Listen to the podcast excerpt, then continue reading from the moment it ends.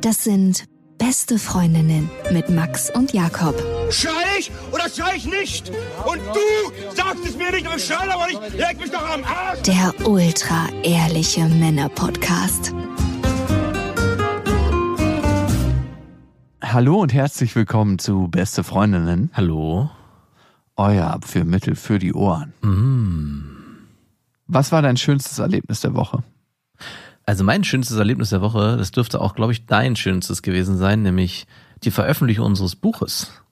Stimmt, ne? Das ist hier im Paket angekommen. Und beim Buch ist es ja so, dass man daran sehr, sehr lange schreibt und dann gibt es einen ganz, ganz langen Redigierungsprozess, wo das in den Verlag geht und dann setzt sich jemand nochmal daran und sagt, okay, ganz ehrlich, Jungs, es fühlt sich an, wenn man das Buch liest, als ob man die ganze Zeit mit dem Auto über Kopfsteinpflaster fährt. Da muss ich nochmal ein bisschen gerade bügeln. Und unsere Lektorin im Verlag hat wirklich einen guten Job gemacht. Die hat unsere zerknitterten Hemden nochmal gut glatt gebügelt. Und das war ein sehr, sehr geiles Gefühl. Es ist fast schon so, als ob man selber von sich überrascht wird, wenn das Buch dann ankommt, man sieht's fertig, weil das ja schon so lange her ist, dass man quasi das eigentlich fertig geschrieben hat. Das ist so, als ob man in seinem eigenen Tagebuch liest. Und ich war tatsächlich überrascht. Also ich muss auch sagen, als ich das Buch zum ersten Mal aufgeschlagen habe und dann richtig reingelesen habe, nach so langer Zeit, vorher hat man es ja immer nur in geschriebener Form in dem Schreibprogramm, in dem man es schreibt. Aber es ist einfach nochmal ein anderes Gefühl, das dann physisch in der Hand zu haben und auch wirklich nochmal durch die Kapitel zu blättern und zu lesen, was man da eigentlich zu Papier gebracht hat. Und ich glaube auch, die Lektorin, die hat keinen Stift zur Hand genommen, sondern einen kleinen Zauberstab. Was ich total cool finde, war der Prozess des Buches, dass man nochmal eine andere Reflexionsmöglichkeit hat für sich selber. Wie war denn die Situation? Und das ist tatsächlich so wie Tagebuch schreiben. Also wer sich vielleicht fragt, ist das Buch genauso wie der Podcast? Nein, beim Schreiben hat man nochmal eine andere Möglichkeit, eine andere Ruhe, vielleicht sogar nochmal ein bisschen tiefer abzusteigen in manche Themenbereiche, weil man eben schreibt und das anhalten kann, wann man will. Und man ist nicht die ganze Zeit am Reden. Ne? Mhm. Also ich bin sehr, sehr happy mit dem Buch. Wir gehen ja damit auch auf Tour. Die nackte Wahrheit heißt die Tour. Da sind schon fast alle Termine ausverkauft. Ein paar gibt's noch. Ludwigshafen, Magdeburg gibt's glaube ich, jetzt die letzten Tickets. Nürnberg, Bremen gibt's auch noch ein paar Karten. Dazu alle Infos auf bestefreundinnen.de. Und das Buch ist auch ab jetzt im Handel. Das heißt, kann ich nicht sagen, muss ich nackt sehen. Und jetzt haben wir, glaube ich, genug Werbung für uns selber gemacht. Mhm. Hashtag Eigenwerbung. Hashtag Eigenwerbung. Muss man die markieren? Also ein Narzisst muss ja dann eigentlich die ganze Zeit sich selber markieren. Bei unserem beste Vaterfreund Instagram-Account habe ich Hashtag Eigenwerbung gesetzt, weil ich nicht sicher war, ob man das Oh darf. nein, wirklich? ja. Oh Gott, oh Gott, oh Gott. So weit ist es gekommen, aber vielleicht auch gar nicht schlecht.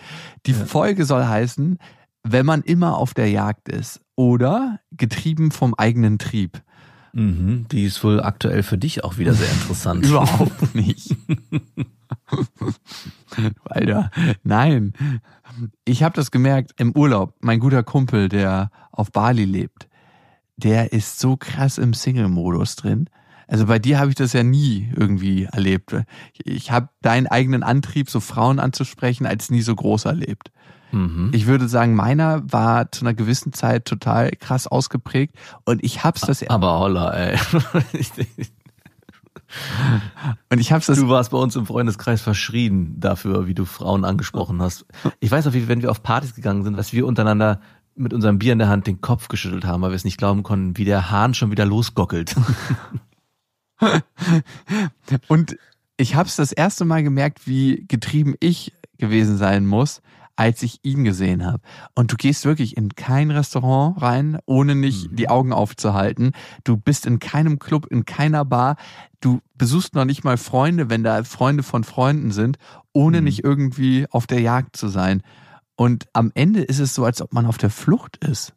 Ja, so habe ich dich aber auch oft wahrgenommen. Also du warst in deiner Gockelphase nie so richtig bei einem, sondern immer Auf dem Sprung, in ne? Unruhe und in Bewegung. Also als ob dich irgendwas treiben würde, was über alles hinausgeht als die Situation, in der wir uns jetzt gerade befinden. Das ist tatsächlich eigentlich so, als ob man verfolgt wird von seiner eigenen Notgeilheit. Und hinzu kamen immer meine schlechten Augen. Das heißt, ich, ich war im Krieg, hatte aber eigentlich nur eine Schreckschusspistole. Du warst, wie, du warst wirklich so ein Alter. Ich, das Bild von dem Adler passt zu dir leider nicht. Der blinde Adler, der sich auf jedes, jede Beute stürzt, in der Hoffnung, einen Fang zu machen. Es ist ja echt tatsächlich leider so bei mir, dass ich immer erst so einen Meter vor einer Frau dann gesehen habe oder vielleicht zwei, ist das, ist das jetzt richtig, dass ich dorthin gegangen bin? Und manche Frauen haben äußere Reize, aber dann, wenn du näher rantrittst, dann, also sie sehen halt von 15 Meter aus wie eine Granate und dann läufst du hin und dann bist du eigentlich so krass im Flow, dass du nicht mehr umdrehen kannst. Also du läufst schon so schnurgerade auf sie zu, dass sie weiß, dass sie dich meint. Und zwei Meter davor merkst du dann, oh Gott, das war ein Fehler, verdammt. Und dann bist du einfach wie so ein, wie so ein Containerschiff, das nicht mehr bremsen kann und, und die Frau dann ansprechen muss. Und dann muss halt so, du weißt du, wie spät es ist? Ah, Dankeschön, bis denn. Du bist eigentlich wie so ein evolutionaler Fehler, weil du eigentlich gar nicht siehst, wen du da ansprichst und ob die potenziell auch zur Paarung gedacht sind und du sorgst dafür, dass immer mehr Männer mit schlechter Sicht und vielleicht auch kleinen Penissen sich fortpflanzen und du damit für die Ausrattung der Männerrasse sorgst. Einen evolutionären Vorteil muss das ja haben, dass Männer auf attraktive Frauen stehen. Und da frage ich mich, welchen hat das? Also es kann ja nicht nur sein, dass man weiß, okay, dann kriegt man schöne Kinder und die haben dann wiederum eine größere Chance, Kinder zu bekommen, weil die dann in der Paarungskette auch weiter oben stehen, wenn die gut aussehen. Aber woran liegt das, dass man evolutionär eher auf in Anführungsstrichen schöne Frauen steht? Also gleichmäßige Gesichtszüge heißt das, dass sie dann keinen Gendefekt hat? Ja. Kannst du es dir erklären? Schon. Also ich weiß es so ein bisschen, weil ich mich mal so ein bisschen damit beschäftigt habe. Also eigentlich müsste man auf ja, ich würde voluminösere Frauen stehen, die dafür Sorge tragen können, die Kinder gut durchzubringen. Ja. Beziehungsweise welche, die vor allem auch ihre Kinder gut füttern können mit großer Oberweite. Und das Zweite, was du gesagt hast, dass gerade Gesichtszüge und ein gesunder Körperbau auch für einen guten Genpool stehen und damit auch ja keine Gendefekte vorhanden sind, die am Ende dafür sorgen, dass die Fortpflanzung beziehungsweise gesunde Kinder sehr wahrscheinlich sind. Und wir erkennen das dann über die optischen Reize. Wobei ich sagen muss, wahrscheinlich hat sich die Gesellschaft extrem verschoben, dadurch, dass wir von den Medien und generell von dem allgemeinen Attraktivitätsbild ausgehen, was geprägt ist durch Medien und alles, was so sich damit befasst, mittlerweile gar nicht mehr die wahren Werte sozusagen zählen, dass zum Beispiel eine Frau vor allem ein breites Becken hat, um viele Kinder zu gebären und auch Männer. Und wenn ich mir das so angucke, wenn ich mir sein Becken so angucke, Deine Schultern sind nicht so, aber breite Schultern hast du einigermaßen. Aber auch da müsste man ja eigentlich kernige, große Männer haben und nicht so eine verweichlichten, kleinen, zarten. Damit hast du völlig recht. Also, wenn unser Schönheitsideal nicht dahin gekommen wäre, also gerade in den letzten 50, 60 Jahren, dass die Frauen immer schlanker werden. Also ich glaube, es hat sich jetzt mittlerweile auch ein bisschen wieder normalisiert in die andere Richtung, hoffe ich jedenfalls. also wenn du in Länder reist, wo es keine Babynahrung gibt, da ist das Schönheitsideal ja noch immer ein anderes, weil man potenziell besser die Kinder versorgen kann. Ja. Und für Frauen stehen die äußeren Merkmale nicht ganz so krass im Mittelpunkt wie für Männer, weil für die sind die Charaktereigenschaften wichtiger, wenn es um das Großziehen der Kinder geht. Aber also evolutionär bedingt geht es ja immer um das Großziehen der Kinder und da sind so Sachen wie Verlässlichkeit wichtiger als dicke Muskelberge. Ich meine, am Ende können wir uns den Luxus gönnen, uns darüber Gedanken zu machen auf Männerseite, wie groß die Brüste der Frau sind, nur aus ästhetischem Charakter her oder auch wie ja, wie vielleicht auch der Unterleib einer Frau aussieht. Und Frauen können sich darüber Gedanken machen, ob der Penis groß genug ist, um sie zu befriedigen und nicht vielleicht um die Samenkraft, die ein Mann vorzuweisen hat. Ich kann mich noch ziemlich genau eigentlich daran erinnern, woran mein ausgeprägter Ansprechdrang gekoppelt war. Ich war insgeheim immer auf der Suche nach der einen Frau. Also nach der einen Frau, in der sich alle meine Wünsche offenbaren und die quasi so mein, mein Zuhause sein wird irgendwann mal. Mhm. Und das hat mich getrieben. Und dazwischen habe ich halt gesagt, okay, wenn die jetzt noch nicht kommt, warum nicht irgendwie mit der Kontakt aufnehmen und mit der und mit der und mit der. Also wirklich, hat sich das wirklich in der Zeit auch getrieben, als du auf den Partys immer eine Frau nach der anderen angesprochen hast, ging es ja nicht darum. Tu doch nicht so, als ob das so schlimm war. Also ich erinnere mich, als ich mal dein Wingman sein durfte auf der einen oder anderen Veranstaltung, ich habe mich wirklich sehr getrieben gefühlt, als müsste ich so schnell wie möglich losziehen, um noch die Bahn zu erreichen. Also wirklich von einem Waggon zum nächsten. Und die das hört sich richtig standen- ungemütlich an. Ja, so war's auch. Und ich habe mich auch die ganze Zeit von einem Smalltalk-Gespräch ins nächste gehetzt gefühlt, weil ich dachte, was ist hier los? Was passiert hier eigentlich gerade? Ich bin ja eigentlich jemand, der versucht, eher sich in die Situation zu begeben und zu gucken, was passiert hier gerade. Und mit dir hatte ich Wie spüre ich denn diesen nie. Moment? Genau.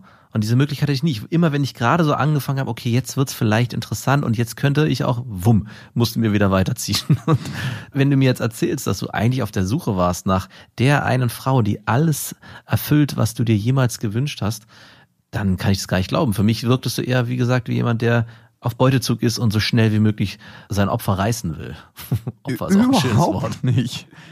Also tatsächlich nicht. Also ich glaube, dass ich einfach sehr, sehr viele Kompromisse auf meiner Reise gemacht habe. Also jetzt nicht bei einer Frau sehr, sehr viel Kompromisse.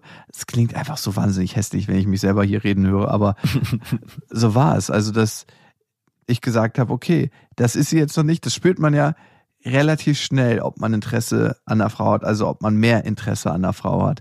Und von manchen Frauen habe ich mich einfach auf einer anderen Ebene angezogen gefühlt und da wusste ich genau, natürlich wird das keine Beziehung. Hm. Und das habe ich dann einfach mitgenommen, so als kleinen Zwischensnack. Also man isst ja nicht jeden Tag sein Lieblingsessen.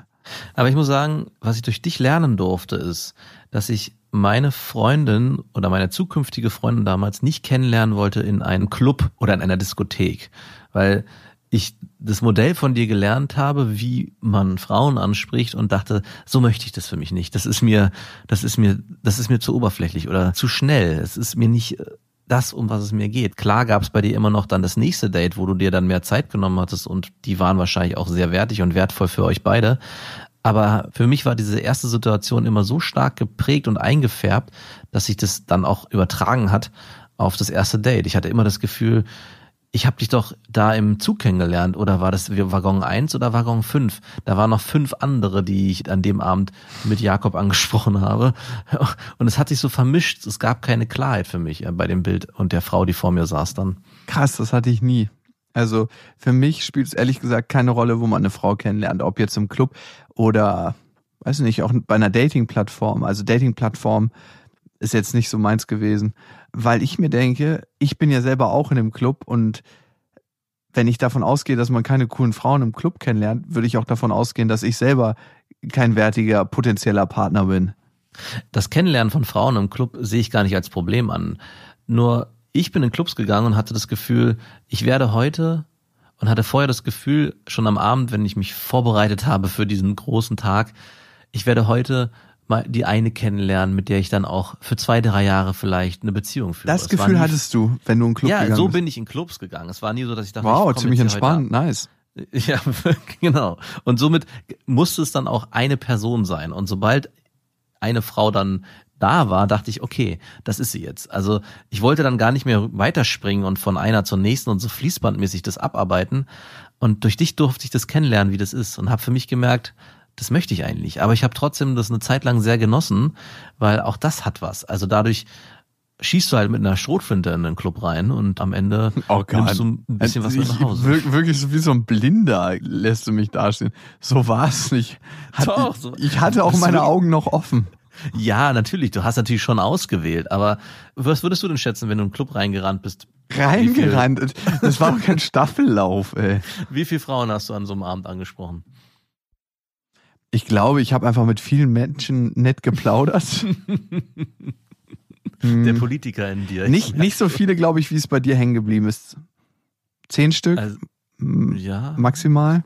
Hm, Ich hätte 10, ich hätte 10 bis 20 gesagt. Zehn bis zwanzig. Mhm. Wow. Mhm. Vielleicht habe ich ein völlig falsches Bild von mir mittlerweile. Also 20 klingt schon unglaublich hoch. Ich finde 10 schon nicht so wenig, wenn du mit jeder, also eigentlich kann man mit so einem Menschen nicht feiern gehen, weil das nicht, Nee, also du feierst ja nie mit dem zusammen. Das ist eigentlich, nee sobald ihr den, ich, ich war auch nicht gerne mit dir feiern, muss ich dazu sagen. und genau so erging es mir übrigens mit meinem Kumpel auf Bali. Ah, Schön, dass du das auch mal erleben durftest. Das war das erste Mal, dass ich mich selber gesehen habe durch ihn. Also wir sind in ein Restaurant reingekommen und der spricht Balinesisch und eigentlich wusste ich sofort, wenn die Kellnerin einigermaßen gut aussieht, also dass er anfängt mit der zu flirten und das auch meistens ziemlich erfolgreich. Ja, was? Also ich, entschuldige, ich muss dich schon wieder unterbrechen. Ich bin so dankbar, dass du dieses erleben durftest, weil genauso ging es mir auch. Jede Situation, jeder Moment, wenn wir verreist waren, auch ganz oft, auch so Wochenendtrips, die wir viel gemacht haben, waren so geprägt von diesem Jagdinstinkt. Die Situation, in der wir dann gemeinsam waren, konnte ich gar nicht mit dir genießen, weil du, ich immer das Gefühl hatte, es geht gleich wieder los. Er ist auf dem Sprung. sobald eine attraktive Frau den Raum betreten hat, zack, sprangst du um und warst nicht mehr bei mir. Ich will ja nicht sagen, dass du bei mir sein musst, aber es war. Jakob, ja, bleib bei mir. Ein ständiger, ja, es war so ein ständiger Wechsel. Man musste immer gefasst sein, auch als Mitreisender, was jetzt gleich passieren wird. Die Situation wird sich gleich verändern. Man musste selber auf der Hut sein. Ich war unter Stress. Ich glaube, ich war unter Stress. Wir hatten ein Gruppenticket gebucht, aber ich habe ständig das Abteil gewechselt. genau. Und du musstest immer dann hinterherziehen, weil du, wenn sonst eine Fahrkartenkontrolle gekommen wäre, wärst du aufgeschmissen gewesen. Und ah, ähnlich war es auch da. Also ich war ja so ein bisschen von ihm abhängig und ich war nie so richtig krass auf Sex aus. Also klar, ich will mich jetzt nicht hier ritterlicher darstellen, als ich war, aber bei ihm ist es, glaube ich, schon ein anderer Motor nochmal. Und es war auch tatsächlich ein paar Mal so, dass er sich eine Frau dann eingeladen hatte. Und äh, da das ein Baumhaus war und extrem hellhörig, hieß es immer so, ja du, ich brauche hier ungefähr eine Stunde, die kommt gleich vorbei, beschäftige dich mal in der Zeit. Und ich war heilfroh, dass er jedes Mal laut Musik angemacht hat. Ah. Und ich konnte mich nochmal schützen dadurch, dass ich weil das willst du ja auch nicht hören, ne, eigentlich? Nein, nein. Ich, kon will das hören. ich konnte mich noch, mein Vater hat früher immer so laut gebimst mit seinen Frauen. Der ist ja auch schwerhörig, ne? Deswegen muss ich selber zu hören. Oh Gott, oh Gott. Der, der, ist tatsächlich ja schwerhörig auf einem Ohr taub und auf dem anderen hört er 30 Prozent. Ich hatte damals auch immer schon mir Musik auf die Ohren gemacht. Ich glaube, da ist auch meine Liebe zu In-Ear-Kopfhörern entstanden. Dass ich immer was brauchte. Es gab noch damals noch keine Noise-Canceling-Kopfhörer. Also, so In-Ear, die vollkommen einen von der Außenwelt abschotten. Und ähnlich war es da auch. Ich habe mir immer noch mal in ihr Kopfhörer reingemacht, wenn mein Kumpel dann losgelegt hat. Das Problem war, dadurch, dass es ein Baumhaus war, das war so auf Stelzen gebaut und teilweise mit Bäumen verbunden, war es sehr, sehr biegsam und es hat auf die Erschütterung reagiert. Der ganze Dschungel hat gebebt, oder wie? Äh, wenn ich im Bett lag, dann habe ich unten so jeden Stoß gespürt und es war so ein bisschen, als ob ich mit Sex haben müsste. Vielleicht war das ganz gewollt, so dieses spirituelle Baumhaus. Alle sollen sich spüren und vor allem auch in so einer Situation. Jeder hat hier Sex, wenn einer Sex hat. es ist schon ein komisches Gefühl, wenn du genau weißt, drei Bretter unter dir wird gerade richtig heftig gebimst und mit jedem Stoß fährt dir auch so eine Erschütterung durch den Körper. Ich habe dann ein kleines safes Örtchen für mich gefunden, nämlich die Hängematte. Mm. Da ging das irgendwie nicht durch. Und ich habe mich dann immer wie so ein kleiner Embryo in die Hängematte verkrochen, wenn unten gebimst wurde und war heilfroh, wenn dann irgendwann die Musik ausgegangen ist und ich wusste, okay, ich bin wieder in Sicherheit. Und die Hängematte hat jegliche Erschütterung abgefangen und auch nicht spürbar gemacht? Genau. Ah, perfekt. Also, das hätte ich damals schon wissen müssen, als ich noch bei meinem Vater gewohnt habe. Das wäre wahrscheinlich meine perfekte Kombi gewesen, aber in so einem größeren Haus geht das schon besser mit den Erschütterungen. Ich muss sagen, für mich, ich bin heilfroh, dass ich nicht mehr getrieben bin. Auf jeden Fall nicht in dem Ausmaß. Weil es gibt mir das erste Mal die Möglichkeit, und es klingt jetzt ein bisschen witzig, aber es ist wirklich so, Frauen anders zu begegnen. Mhm. Also ich bin eh sehr, sehr, sehr, sehr, sehr anders geworden, was meinen Blick auf Frauen betrifft, weil wenn du eine Beziehung hast, die vielleicht nicht ganz so einfach ist, ja, okay. dann erwartest du hinter jeder Ecke irgendwie. ist das so? Der Situation kann ich nicht ganz vertrauen. Das heißt, du bist nicht nur ein BIMS-Veteran, sondern mittlerweile auch ein Beziehungsveteran, schwer geschädigt aus dem Krieg. Mir fehlen auf jeden Fall zwei Herzklappen.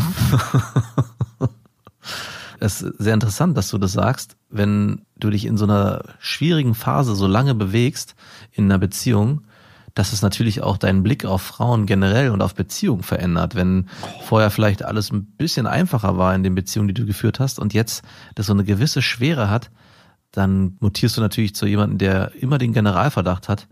Es wird schwierig werden. Hier lauert ein Problem. Genau. Es ist mehr so, dass früher Frauen, wenn es eine coole Frau war, mit der ich mich gut verstanden habe, und die hatte wirklich Potenzial, dann wurde die auf einmal zur Projektionsfläche Mhm. von all meinen Wünschen. Und das gibt's irgendwie nicht mehr, weil ich mittlerweile irgendwie zutiefst verstanden habe, dass kein Mensch der Welt meine inneren Wünsche erfüllen wird. Also einfach so klack, klack, klack, sondern dass ich da selber für zuständig bin. Wie ich das mache, habe ich noch nicht rausgefunden. ne? Das ist Ja. immer so, liebe dich selbst, sonst liebt dich keiner und bla bla bla, der ganze Kram. Das hat alles seine Richtigkeit und seine Wahrheit. Aber für mich muss ich jeden Step selber erleben und das ist so eine Sache, die ich gerade verstehe. Ich muss sagen, es hört sich für mich an, dass du in deiner Beziehung gerade in einer so schwierigen Phase bist, dass es mir sehr schwerfällt, klar zu sagen, in welche Richtung ihr euch gerade entwickelt. Letztes Mal diese Urlaubsfolge und dieses Mal der Jäger in dir, der sich langsam wieder aus dem Dickicht wagt. Jäger? Nee, Für mich verändert sich die Beziehung zu Frauen, das ist das Gute. Ja. Also ich finde, da ist gar kein Jäger drin. Also es ist eher, dass ich Frauen auf einer ganz anderen Ebene begegnen kann. Also es ist ja so, wenn man in einer Beziehung ist, kann man Frauen eh anders begegnen. Also ich rede nicht von der breiten Masse von Frauen, sondern Frauen, die man potenziell sehr, sehr attraktiv findet. Mhm. Und denen kannst du auch anders begegnen. Also du begegnest ja jetzt auch unglaublichen Granaten anders, wenn du in einer Beziehung bist. Ja. Und ich glaube, dass es spielt nicht mehr so eine Rolle, ob ich in einer Beziehung bin oder nicht. Dieser Wechsel hat stattgefunden für mich, dass ich nicht mehr getrieben bin von meinem eigenen Trieb, nicht mehr in dem Ausmaß, Hm. dass ich nicht immer auf der Jagd bin. Und das schafft eine super coole Ebene. Also es ist dann für eine Frau bei mir, als ob sie auf einer Gay-Party ist. Nicht ganz so extrem vielleicht. Würdest du sagen, du begegnest Frauen anders, seitdem du in einer Beziehung bist? Auf jeden Fall. Also gerade auch dieser Punkt, Frauen, die attraktiv sind, nehme ich gar nicht mehr so wahr. Also die müssen mir schon extrem ins Gesicht springen, dass ich sage, hu, hier ist aber was los. Also wenn ich so drüber nachdenke, wie ich früher Frauen angeguckt habe, sobald auch nur ein äußeres Merkmal mir gefallen hat, hatte ich den Blick da drauf. Und mittlerweile entgeht mir so viel, wo ich denke, wow, wenn mir das dann mal auffällt, denke ich, das wäre dir früher nicht passiert. Also der Blick verändert sich so sehr, dass auch Attraktivität auf einmal in eine ganz andere Richtung schwappt. Also dieses Äußerliche gerät mehr und mehr in den Hintergrund und man macht sich schon Gedanken, was ist dahinter? Also was gibt's außerhalb dieser äußerlichen, ich will nicht sagen Mogelpackung, aber es muss schon das Gesamtbild am Ende passen. Und damit meine ich nicht nur das Bild von außen, sondern eben auch von innen. Und da geht's auch nicht jetzt darum, dass die inneren Werte das Wichtigste sind, und, sondern es muss mehr sein als nur eine Geilheit, die man empfindet, wenn man das erste Mal eine Frau trifft. Und ich glaube, das ist auch das, was dir in gewisser Weise auch jetzt passiert. Und wenn ich mich an deine Urlaubsfolge erinnere, war es ja auch so. Du hast am Anfang diese sehr hübsche, attraktive Frau getroffen und ich habe dir nicht glauben wollen, dass du sie angesprochen hast, weil sie so attraktiv und hübsch ist. Aber im zweiten Teil hast du ja immer mehr herausgefunden für dich, dass da auch mehr ist. Und am Ende war es es auch für dich, dass diese Frau dich vor allem deswegen angesprochen hat, innerlich und nicht äußerlich. Dass sich diese Frau vor allem von ihrer inneren Seite her berührt und angesprochen hat und nicht durch ihre äußerliche Schönheit. Auf jeden Fall. Und diese Veränderung in mir hat mir eine gewisse Ruhe gegeben. Und das genieße ich total. Mhm. Also, Also das genieße ich bei mir aber auch. Also du warst schon immer ein ruhiger. Ja, aber dieses getrieben sein und bei mir war es ja nun so, dass ich diesen Trieb nicht ausleben konnte, so wie du. Also ich habe ja vorhin sehr über dich hergezogen, aber ich muss auch sagen, dass natürlich eine gewisse Teil von mir das auch gerne immer so gelebt hätte, dieses aggressiv, nee, nicht aggressiv, kann ich schon sagen, dieses offensive auf Frauen zu gehen und sich auch trauen und den Mut haben, immer auch alle anzusprechen, die man in dem Moment für sich als attraktiv bewertet. Das ist auch etwas, was ich dir immer sehr hoch angerechnet habe, weil du einfach gesagt hast, scheiß drauf, ich mache das jetzt, was soll passieren? Und am Ende ist dadurch eher was Schönes entstanden für dich oder auch vielleicht für euch. Oder du hast zumindest eine Erfahrung gehabt, die dich weitergebracht hat. Und ich dagegen habe mich oft versteckt, mich nicht getraut und dadurch viele Erfahrungen und Möglichkeiten auch einfach nicht erleben dürfen. Und es gibt, und daran erinnere ich mich immer wieder, Momente, wo ich auf dem Weg nach Hause war, zum Beispiel nach einer Party, wo ich mir gedacht habe, diese eine Frau, die hat mich angeguckt und ich bin mir sicher, die hat mir Signale gesendet, aber ich war zu feige. Und das habe ich so sehr in mich reingefressen und habe mir dann vorgenommen, beim nächsten Mal machst du es anders. Und beim nächsten Mal war es dann wieder so. Und von daher habe ich es auch genossen, eine Zeit lang mit dir zusammen loszuziehen und es hat mich auch in gewisser Weise befreit, überhaupt mal in diesen Modus reinzukommen. Danke, das wusste ich nicht. Nicht? Ich dachte. Du dachtest Nee, hast du wahrscheinlich. nie gesagt. Du dachtest wahrscheinlich, ich bin sonst auch so wie du. Alle sind so wie ich. Oh Gott, oh Gott, oh Gott. Hoffentlich nicht. Also ich wünsche mir das für mich persönlich nicht, dass alle Menschen so sind wie ich. Ich glaube, die Welt wäre ein ziemlich anstrengender Ort, wenn das so wäre. Ja, auf jeden Fall. Aber es wäre ein sehr effektiver Ort. Wir würden sehr viel schaffen. Die Welt wär- wäre schon. Geschafft, es wäre geschafft. Ja, die Welt wäre geschafft. Genau. Wir wären fertig. Mit diesem Leben und noch mit fünf weiteren. Alles ist vorbereitet. Es gibt eher so die Vorbereiter und es gibt eher so die Nachbereiter. Also die, Wenn wir von, Die von Aliens angegriffen werden würden, wenn es nur dich geben würde, würden die sagen, hm, hier gibt's nichts zu holen, die sind schon fertig. oh Gott, oh Gott. Ihr könnt uns ja schreiben an beste.bestefreundinnen.de, was auch immer ihr auf dem Herzen habt. Schreibt uns und wir lesen alle Hörermails. Wir schaffen es nicht, auf alle zu antworten, aber auf sehr, sehr viele.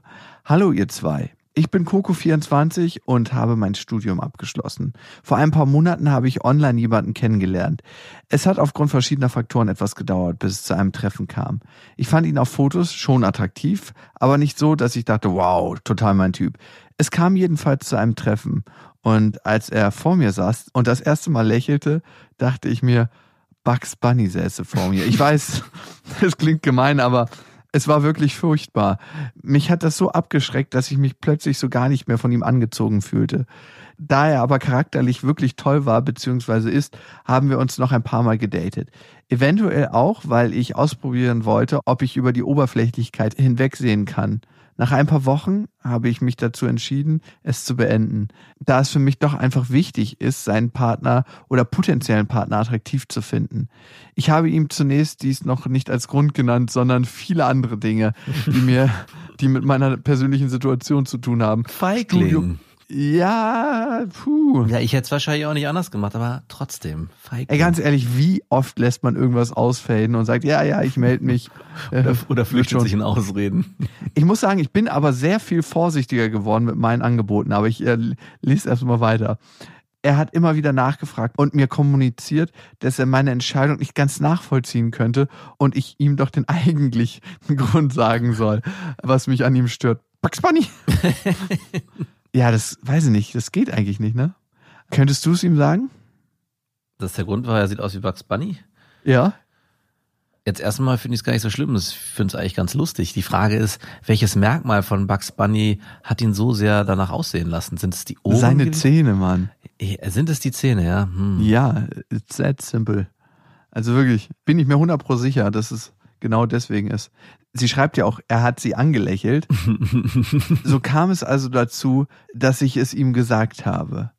Ich habe so gut es geht versucht, bei ihm zu bleiben und mich nett und respektvoll auszudrücken. Jedoch habe ich anscheinend in ihm etwas ausgelöst, was ihn dazu gebracht hat, mich als eklig, unmenschlich, schrecklich und herabwürdigend zu bezeichnen. Ich würde nun gerne eure Meinung dazu hören. Ist es okay, bei diesem Thema ehrlich zu sein? Hätte ich mir etwas ausdenken sollen? Bin ich wirklich so schrecklich? Oder ist es legitim, dass man auch auf Attraktivität großen Wert legt? Coco, ich finde erstmal, wenn das dein Gefühl ist und wenn das deine Gedankenwelt waren, dann ist es völlig legitim, das zu leben und sich erstmal dafür nicht zu verurteilen. Es ist trotzdem nicht schlecht, sich zu reflektieren, aber ich finde, diese Verurteilung bringt nichts. Ich bin schlecht, weil ich denke so und so und ich denke bei dem und dem Mann, dass er mir nicht gefällt, weil der einfach mal Bugs Bunny Zähne hat. Trotzdem ist es natürlich immer schwierig, jemanden zu kritisieren für eine Sache, die nicht verhalten ist. Also eine Sache, für die er nichts kann und die er auch ziemlich sicher nicht ändern kann. Klar gibt's Veneers oder du kannst deine Zähne abschleifen lassen, aber es ist nicht eine ganz einfache Sache. Deswegen wäre es für mich sehr, sehr schwierig, das zu kommunizieren. Hm. Die Frage ist, ob sie es hätte machen müssen, ob sie ihn hätte schützen und schonen können vor dieser harten, nackten Wahrheit. Aber ich erinnere mich an eine Freundin, die ich hatte, die extrem viele Leberflecke auf dem Rücken hatte. Die war sehr attraktiv äußerlich und hat mir sehr gut gefallen, aber mich hat immer gestört, dass sie so viele Leberflecken auf dem Rücken hatte. Und ich habe mich dann irgendwann von ihr getrennt und habe irgendeinen Grund vorgegeben und sie hat diesen Grund nicht verstanden. Und ich wusste, dass ich mich getrennt habe von der wegen diesen Leberflecken auf dem Rücken. Nein, also wirklich deswegen. Ja, wirklich deswegen. Das war am Ende der entscheidende Grund, der mich dazu bewegt hat. Es war so dieses Zünglein an der Waage.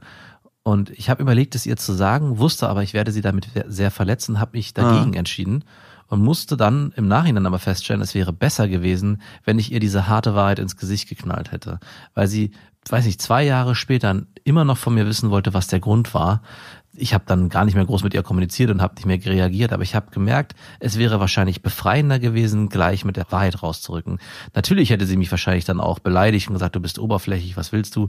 Aber wenn der Partner in dem Moment diesen Makel nicht akzeptieren kann, dann ist es, glaube ich, auch manchmal hilfreich für den anderen, wenn er weiß, warum sich derjenige getrennt hat. Und ich hatte ja eine ähnliche Geschichte mit meinem einen Hoden, dass ich auch da, das ist jetzt kein äußerliches Makel, aber immer das Gefühl hatte, und immer die Angst hatte, was passiert, wenn eine Frau das rausfindet, wenn ich mit der schlafe und sie sich dann von mir trennt. Und ich wollte, wenn sie sich dann von mir trennen würde, es ist nie passiert, dass sie mir dann auch sagt, es liegt daran. Also es war immer so eine Du hast nur einen Hoden.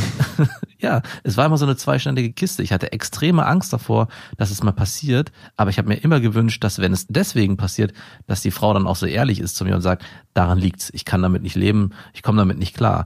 Und am Ende finde ich, was du gemacht hast, Coco, ist so abstrus es vielleicht klingen mag, sogar was Wertschätzendes für ihn, weil du bei dir geblieben bist wow, ja. ihm ja mitgeteilt hast, dass du als Mensch in ihm gar kein Problem bist, aber du selber vielleicht auch nicht die Stärke, die Größe oder was auch immer hast, mit dieser Person zusammen zu sein, wegen dieses äußerlichen Makels. Generell ist es was Wertschätzendes, anderen Menschen die Wahrheit zu sagen. Mhm. Also seine innere Wahrheit. Manchmal hält man es nicht für nötig, das mit anderen Menschen zu teilen. Oder oft will man die Reaktion nicht, die es bei anderen auslösen könnte. Die eigene innere Wahrheit, das eigene innere Gefühl zu manchen Dingen. Und vielleicht auch mit der Scham umgehen zu müssen, dass man doch oberflächlicher ist, als man das von sich selber geglaubt hat bis zu ja. dem Zeitpunkt. Und auch auf die Oberflächlichkeit nicht immer eine Bewertung setzen, sondern in manchen Punkten ist es okay. Also welchen Leidensdruck habe ich? Und ich glaube, manchmal kann man sich auch fast gar nicht umerziehen in dem, was man schön findet und was nicht, sein ästhetisches Auge. Was ich immer sehr faszinierend fand, wenn man im Bekanntenkreis unter Männern jemanden kennengelernt hat, der eine Freundin hat, die offensichtlich nicht so attraktiv war oder vielleicht auch einen äußeren Makel hatte. Und ich habe ein, zwei Kumpels von mir kennengelernt, die trotzdem hundertprozentig zu der gestanden haben und immer wieder gesagt haben, wie sehr sie sie lieben, aus welchen Gründen auch immer. Und für mich hatte das dann in der Beziehung was unglaublich Schönes und noch was viel, viel Reineres. Und auf einmal ist diese Frau mit diesem offensichtlichen Makel in ihrer Attraktivität auch für mich gestiegen. So komisch das klingen mag, dass der Mann, der zu ihr steht, am Ende auch, wenn er das für sich schafft, darüber hinwegsehen kann und sie damit auch für sich höher bewertet, als sie es vielleicht eigentlich ist, hat es dann am Ende auch mir als Außenstehender mich nicht nur begeistert, sondern in irgendeiner Form auch konnte ich das ganz anders wahrnehmen und die Beziehung zwischen den beiden hatte was unglaublich Reines und Schönes. Und das ist eine Form der Größe, sowas zulassen zu können und wirklich hinter den Menschen zu gucken und nicht sich auf diese Äußerlichkeiten einzulassen. Aber wie du vielleicht hörst, Coco, weder ich noch Jakob haben es bisher für uns erkannt und haben es auch in der Vergangenheit oft nicht geschafft, äußerliche Makel außen vor zu lassen. Und das zu leben in der Praxis, das genau. ist ja mal das Wichtige. Ne? Man kann in der Theorie viel sagen und was schön wäre, aber ich möchte es dann auch gerne in der Praxis sehen. Und eins fällt mir immer wieder auf. Es gibt ja relativ viele spirituelle Gurus und spirituelle Führer, die sagen immer, man liebt den Kern und die Person. Aber selbst wenn man sich Videos von Osho anguckt, und der hat ja seine berühmten Sexpartys, dann frage ich mich, wenn du nur den Kern eines Menschen liebst und die Äußerlichkeit spielt gar nicht so eine große Rolle, warum sind dann alle Frauen auf diesen Sexpartys richtig heiße Geräte? Mhm haben die dann alle ganz komischerweise auch einen so schönen Kern. Mit Sicherheit. Und kann er den dann besser sehen? Dann denke ich mir doch, ey, dann tu doch mal einen Dienst an der Menschheit und nimm die, die, die es gerade richtig brauchen, wenn mhm. die dazu Lust haben. Ja. okay. Auch vielleicht ein bisschen verallgemeinert, aber das war das, was ich gesehen habe und was mir sofort in den Sinn kam. Coco, es gibt viele Menschen, die nach der Wahrheit fragen, aber sie dann nicht vertragen. Die Frage ist, hätte man es anders aufbereiten können, damit er es verträgt? Vielleicht ja, vielleicht nein. Du bist auf jeden Fall sehr, sehr ehrlich gewesen, hast zu dir gestanden und ich glaube, das ist eine sehr, sehr wichtige Sache im Leben. Und wenn ihr ein Thema auf dem Herzen habt oder sagt, hey, das ist was Skurriles, was mir passiert ist, dann schreibt uns gerne an beste.bestefreundinnen.de. Und egal, wo ihr gerade seid, ob ihr kurz vorm Einschlummern seid, ob ihr morgens gerade aufsteht, ob ihr am Essenstisch alleine seid und sagt, ich höre mir einfach was an nebenbei, auf dem Weg zur Arbeit oder nach Hause oder in eine ganz schöne Freizeitaktivität. Bis dahin, wir wünschen euch was. Das waren Beste Freundinnen mit Max und Jakob. Jetzt auf iTunes, Spotify, Soundcloud, dieser YouTube und in deinen schmutzigen Gedanken.